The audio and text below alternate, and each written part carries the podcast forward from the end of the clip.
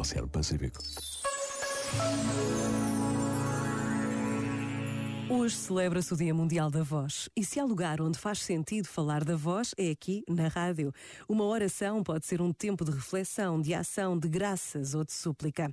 Rezar por todos os homens e mulheres que fazem da sua voz a sua profissão é a oração desta noite. Por vezes, basta a pausa de um minuto para recordarmos vozes inesquecíveis, vozes amigas, vozes que fazem parte da nossa vida e pedirmos a Deus que todos cuide, todos proteja. Pensa nisto e boa noite.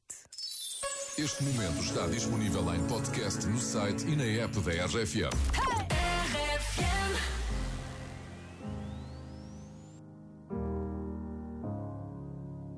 Hello, it's me.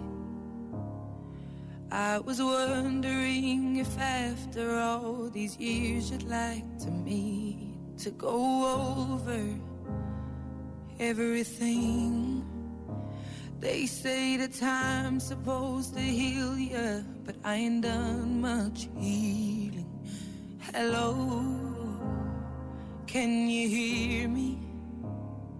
I'm in California dreaming about who we used to be when we were younger and free. I've forgotten how it felt before the world fell at our feet. There's such a difference between us and a million miles.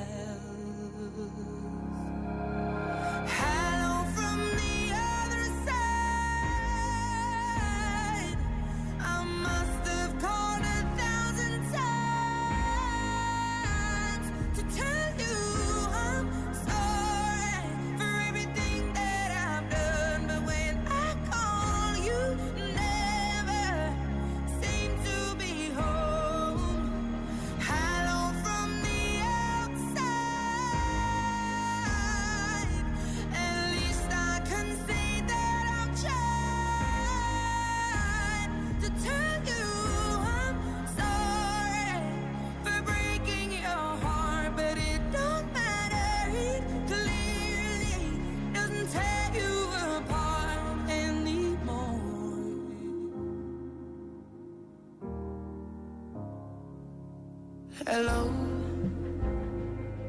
how are you? It's so typical of me to talk about myself. I'm sorry. I hope that you're well.